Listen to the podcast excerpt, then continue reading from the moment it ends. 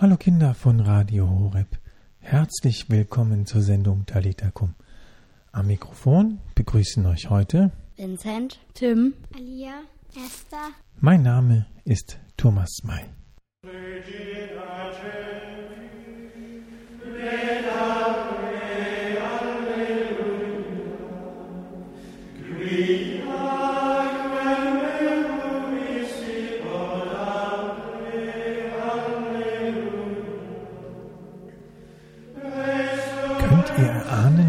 Es geht in dieser Sendung? Diesmal ist es sehr, sehr schwer. Eigentlich müssten wir mit einer Stille anfangen, aber im Radio kann man Stille sehr schlecht senden. Heute geht es um den heiligen Benedikt. Nicht um den Papst Benedikt, sondern den Benedikt, den Mönchsvater. Er lebte vor ungefähr 1500 Jahren. Und so wie die Musik gerade war, könnt ihr euch vorstellen, hat der Benedikt früher zu seiner Zeit gebetet und gesungen. Die Mönche, die das Lied gesungen haben, waren Benediktiner. Das waren Menschen, die noch heute in der Gemeinschaft leben, die der heilige Benedikt damals gegründet hat. Aber nun zur Sache. Ich bin froh, dass wir heute zu Gast sind bei Pfarrer Peter Stelden aus Dormagen. Er ist ein großer Benedikt-Fan und Experte. Grüß Gott, lieber Pfarrer Stelden. Hallo lieber Herr May, hallo liebe Kinder. Können Sie sich den Kindern vorstellen? Ich bin Pfarrer Peter Stelten. Seit sieben Jahren bin ich also Pfarrer hier in Dormagen, bin 52 Jahre alt. Zu unserer Kirchengemeinde gehören fünf Kirchen: St. Michael als Pfarrkirche, St. Maria vom Frieden, St. Katharina, St. Martinus und zur Heiligen Familie. Da kommen also schon eine ganze Menge Heilige zusammen. Benedikt haben Sie nicht dabei, ne? Ein Benedikt haben wir nicht dabei, aber dieser Saal, in dem wir uns hier treffen, der heißt Benediktssaal. Und an einer ganz bestimmten Stelle, jetzt drehe ich mich mal um, ist ein Bild vom heiligen Benedikt zu sehen. Dort, also an der Wand und auf dem bronzefarbenen Ständer ist ein Buch über Klöster. Und hier auf dem Tisch habe ich heute extra für euch mitgebracht eine Figur des heiligen Benedikt. Normalerweise steht die in meiner Wohnung, aber heute habe ich euch den heiligen Benedikt hier mal als kleine Figur mitgebracht. Warum ist Ihnen der heilige Benedikt so wichtig? Die Frage ist ganz leicht zu beantworten, weil er ist mein Lieblingsheiliger. Und wenn man einen Lieblingsheiligen hat, dann beschäftigt man sich mit diesem Lieblingsheiligen, man liest dann etwas und man fragt andere. Und im Laufe der Jahre wird man dann zu einem kleinen Heiligenfachmann. Aber für den heiligen Benedikt, dann für andere Heilige kenne ich mich nicht so gut aus, aber beim heiligen Benedikt glaube ich schon ganz gut. Wer war denn der heilige Benedikt? Der heilige Benedikt lebte vor 1500 Jahren in Rom mit seinen Eltern. Und er sollte studieren. Und eines Tages war ihm die laute Stadt Rom viel zu laut. Und dann ist er mit seiner Erzieherin weggezogen in eine kleine Stadt. Also er lebte vor 1500 Jahren und dort ist er dann von Rom weggezogen und er ist in die Stille hineingegangen, weil es ihm zu laut geworden ist in dieser großen Stadt Rom. Was ist die Stille? Wo er hingegangen ist? In eine Höhle, da war er ganz alleine. Wobei ganz alleine ja nicht stimmt. Wer war denn bei ihm? Das wisst ihr aber alle. Gott. Richtig. Und das hat der heilige Benedikt gespürt. Er wollte nämlich eine Zeit lang alleine sein mit Gott. Und wenn man mit Gott spricht, dann nennt man das Beten. Und das hat der Benedikt ganz ausführlich gemacht. Und dazu ist er in eine, eine Höhle gegangen. Da war er nämlich dann ganz alleine. Wie lange hat er dort gelebt? Also bestimmt ein ganzes Jahr. Und dann ist er bekannt geworden, nämlich um diese Höhle herum lebten Hirten und Leute, die sich um ihre Schafe gekümmert haben und einige Bauern und einige Leute hatten dort ihre Häuser und die haben den Benedikt gerne aufgesucht, weil er so weise war. Sie haben ihn nämlich gefragt, wenn sie Probleme hatten. Und der Benedikt hat versucht, die Probleme zu lösen, beziehungsweise ihnen einen guten Rat zu geben. Und dann hinterher haben sie ihre Kinder mitgebracht, weil sie glaubten, das ist auch noch ein ganz guter Lehrer. Und so war die Einsamkeit dann schnell vorbei. Und dann hat er die Höhle wieder verlassen. Und dann haben einige Freunde von ihm gesagt, wir möchten gerne mit dir gehen. Und dann haben sie zusammen ein erstes Kloster gegründet. Was ist ein Kloster? In einem Kloster treffen sich die Menschen, die zusammen beten wollen, aber auch nicht nur zusammen beten wollen, wie wir das sonntags in der Heiligen Messe tun, sondern sie wollen auch zusammen wohnen und sie wollen auch zusammen eine Gemeinschaft bilden. Und das nennt man dann ein Kloster. Und das hat der Benedikt gegründet. Da waren dann viele bei ihm. Und aus diesem kleinen Kloster wurden dann hinter zwölf und dann wurden hinter ganz, ganz viele Klöster daraus. Und die gibt es auch heute noch. In Deutschland, in Europa und eigentlich auf der ganzen Welt. Also ein Kloster ist ein Haus mit einer Gemeinschaft derjenigen, und jetzt kommt ein Originalzitat von Benedikt, die die Gott suchen wollen. Hat der heilige Benedikt den Rest seines Lebens da gewohnt?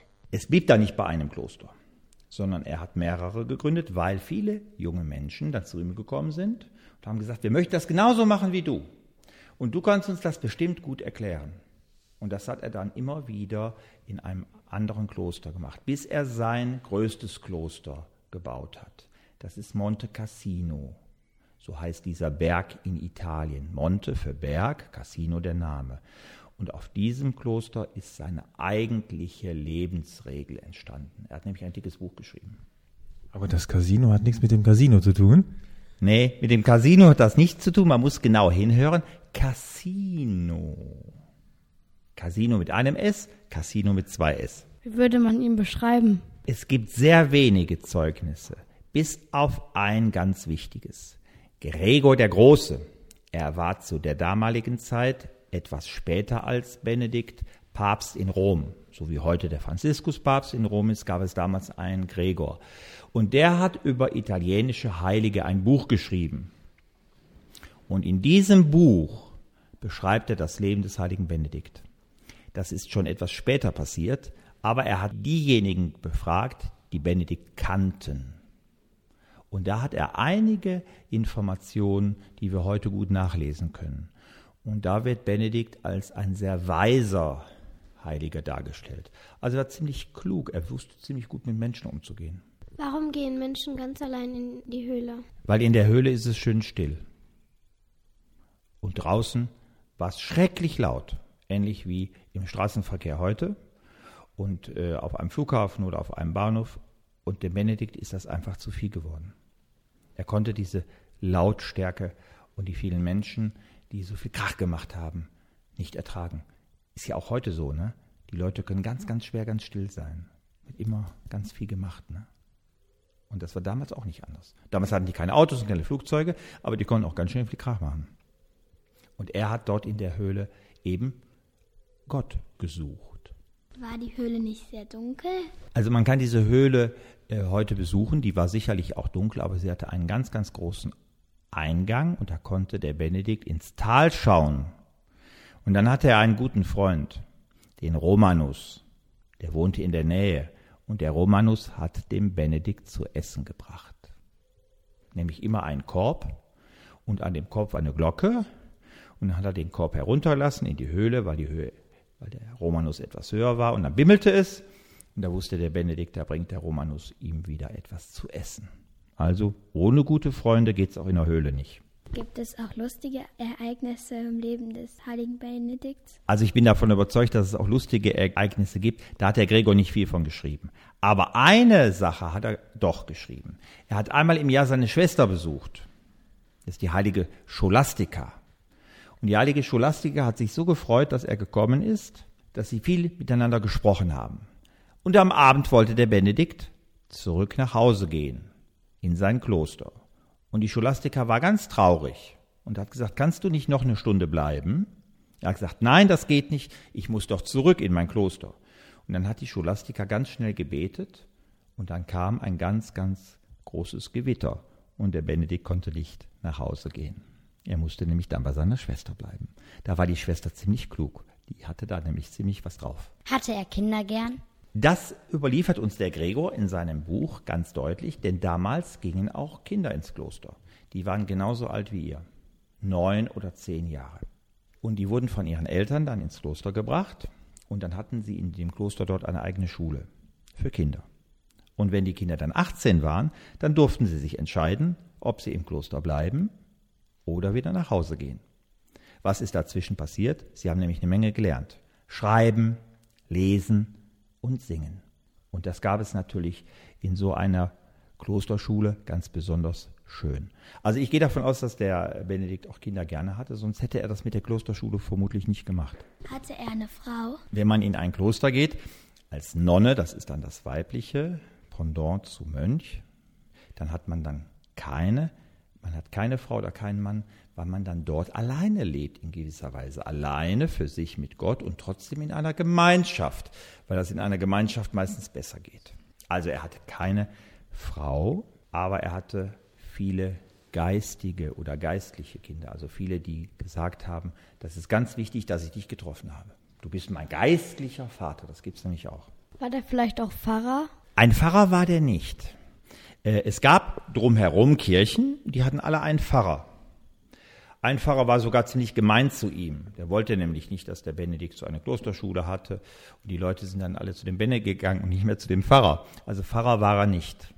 Aber viele haben natürlich das erkannt und haben gesagt, das ist ganz gut, dass du da bist. Du kannst nämlich auf deine Weise auch gut für die Menschen sorgen. Und wir als Pfarrer versuchen das natürlich auch. Aber einen gab's, steht bei Gregor den Großen, er mochte den Benedikt nicht. Sowas gab's damals also auch. Benedikt war kein Priester. Er war Mönch. Mönch, bisschen Latein, ne? Mönch kommt von Monachos. Das ist lateinisch für alleinlebend. Der Alleinlebende ist ein Mönch.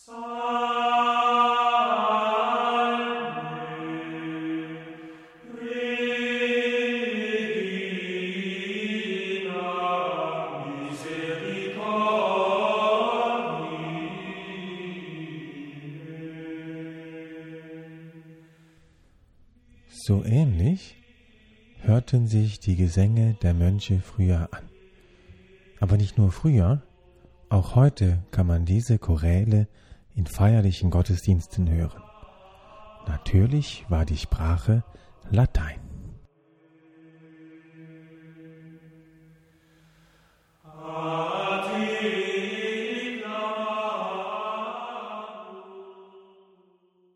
Was ist denn die Regel des heiligen Benedikts? Der Benedikt hat sich dann in Monte Cassino Gedanken darüber gemacht, wie das Leben zusammen funktioniert.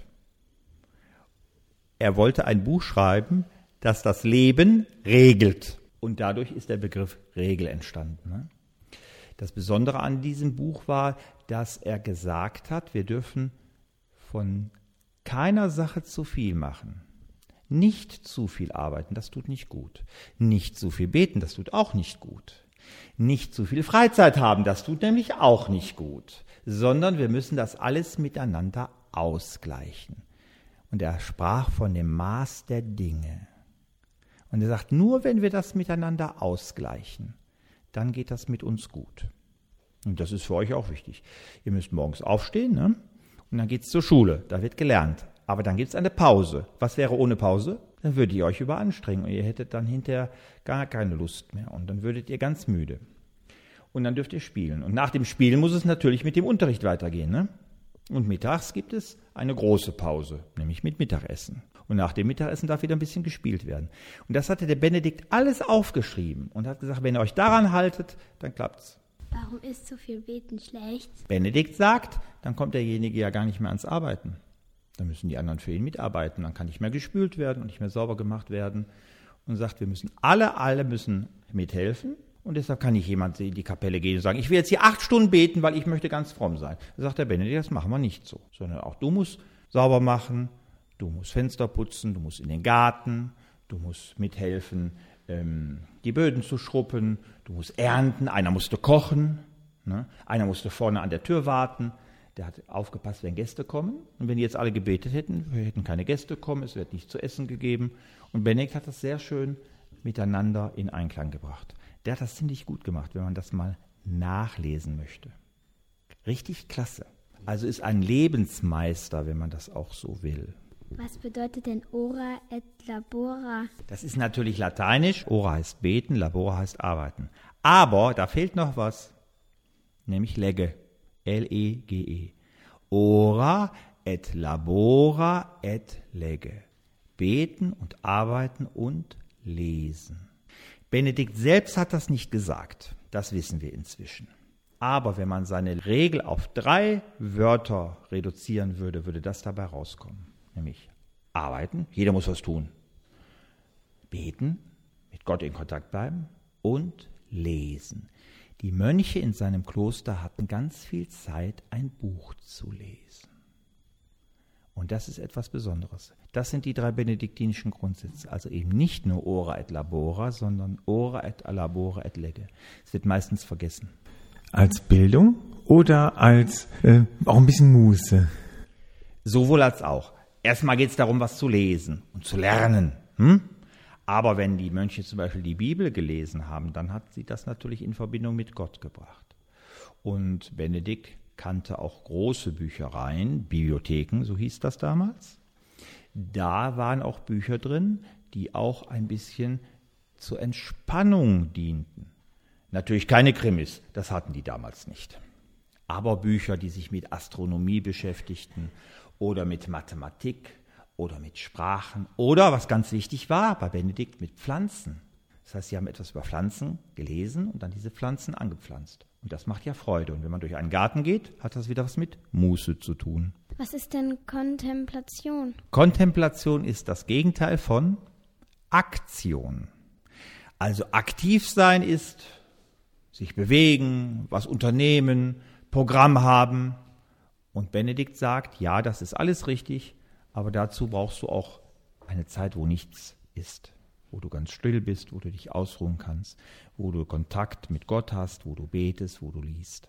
Also das aktive Arbeiten ist Aktio, Aktion und Kontemplation ist Beten und Lesen. Für sich sein. Wenn ihr ganz traurig mal zu Hause seid oder ähm, mal ganz viel Ruhe braucht, weil ihr total getobt habt, und ihr geht in euer Zimmer und legt euch einen Moment mal hin ne, und ruht euch aus. Das ist eine Art von Kontemplation. Kann man beten lernen? Ja klar, es geht, glaube ich, nur durch Lernen. Das ist zum Beispiel auch etwas von Benedikt. Er sprach nämlich, die Mönche müssen nicht alles können. Das, was sie machen im Leben, ist üben. Benedikt sagt, wir versuchen das. Da ist er wieder sehr weise. Er verlangt gar nicht so viel. Wir versuchen das und wir üben das. Und wenn wir da ein ganzes Leben für brauchen, ist nicht schlimm. Deshalb kann man auch beten, üben, indem wir eigentlich anfangen, mit Gott zu sprechen. Zum Beispiel am Abend. Wir können Gott sagen, was heute am Tag gut war. Wir können sagen, was uns traurig gemacht hat.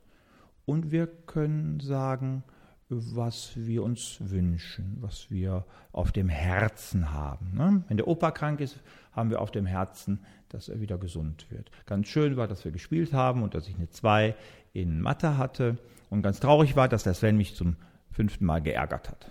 Und das können wir alles Gott sagen. Und wenn man das jeden Tag tut, dann kann man das ganz langsam üben, mit Gott zu sprechen. Und das heißt übersetzt beten. Wie war denn die Schwester von Benedikt? Wir wissen ganz wenig über die Schwester von Benedikt. Wir wissen, dass sie Scholastika heißt. Wir wissen von dieser berühmten Szene, wo das mit dem Regen kam. Wir wissen von der Scholastika, dass sie schließlich einen ähnlichen Weg gegangen ist wie ihr Bruder.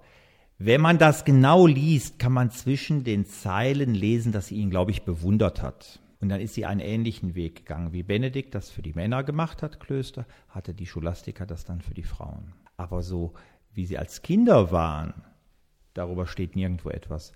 Ich vermute ja, sie waren als Kinder genau wie alle anderen Kinder auch. Warum nennt man Benedikt auch den Vater Europas? Damals im 6. Jahrhundert war Europa in einer ganz schlechten Verfassung.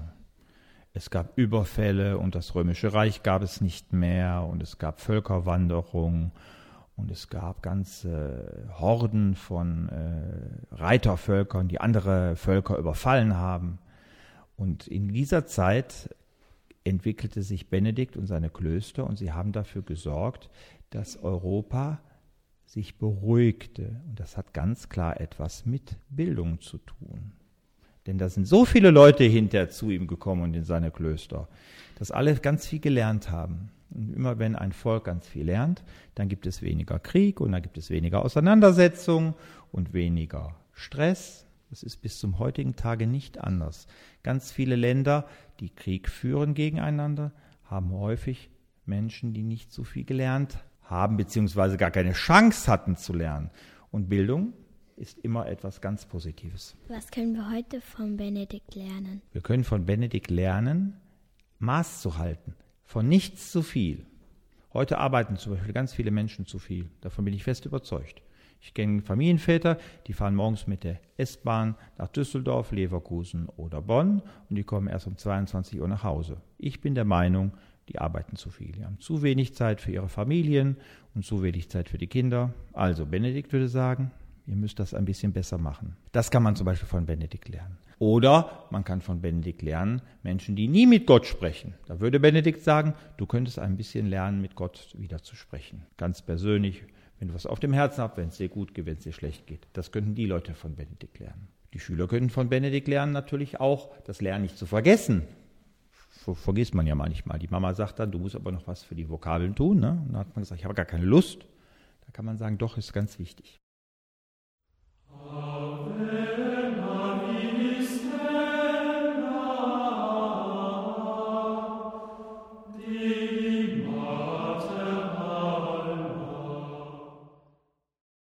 Hat Papst Benedikt mit dem heiligen Benedikt was zu tun? Auf jeden Fall. Er hat den Benedikt bewusst als Name ausgesucht, weil er den Benedikt gut kannte. Er ist also viel mehr Benedikt Fachmann als ich. Also den könnten wir auch über vieles fragen, der wüsste noch viel, viel mehr als ich. Und er hat bewusst den Benedikt genommen. Benedikt ist ja auch lateinisch und das heißt übersetzt der Gesegnete. Wo lebte er überhaupt? Ach ja, richtig. Italien, Oberitalien. Seine Geburtsstadt ist Nursia, die heißt heute Norcia. Und dort, wo er gestorben ist, das ist der Monte Cassino. Und die Stadt, die ist in Süditalien, in der Nähe von Neapel, die heißt heute noch Cassino mit Doppel-S. Wurde er auch in seinem Kloster begraben? Er wurde auch in seinem Kloster begraben und man kann heute in Monte Cassino auf dem Klosterberg in die Krypta hinabgehen und da ist das Grab des heiligen Benedikt, das Grab der heiligen Scholastika, seiner Schwester. Welches gute Wort hätte Benedikt für uns Kinder? Ich glaube das gleiche wie für die Erwachsenen, nämlich sei gesegnet. Wenn die Mönche dann am Abend zum letzten Mal gebetet haben, dann war es die Aufgabe von dem Benedikt, jeden Einzelnen zu segnen. Und das ist ein gutes Wort. Das gibt es in anderen Ordensgemeinschaften so nicht, aber bei den Benediktinern gibt es das bis zum heutigen Tage so. Hatte Benedikt ein Lieblingsgebet? Es gibt ein Gebet, das geht auf den heiligen Benedikt zurück. Wissen wir aber nicht, dass das das Lieblingsgebet ist. Ich glaube, das Lieblingsgebet äh, des heiligen Benedikt sind die Psalmen. Und darum beten wir zum Schluss den Psalm 23. Der Herr ist mein Hirte, nichts wird mir fehlen. Er lässt mich lagern auf grünen Auen und führt mich zum Ruheplatz am Wasser. Er stillt mein Verlangen, er leitet mich auf rechtem Pfade, treu seinem Namen. Muss ich auch wandern in finsterer Schlucht? Ich fürchte kein Unheil, denn du bist bei mir. Dein Stock und dein Stab geben mir Zuversicht. Du deckst mir den Tisch vor den Augen meiner Feinde. Du salbst mein Haupt mit Öl, du füllst mir reichlich den Becher. Lauter Güte und Huld werden mir folgen mein Leben lang. Und im Hause des Herrn darf ich wohnen für lange Zeit.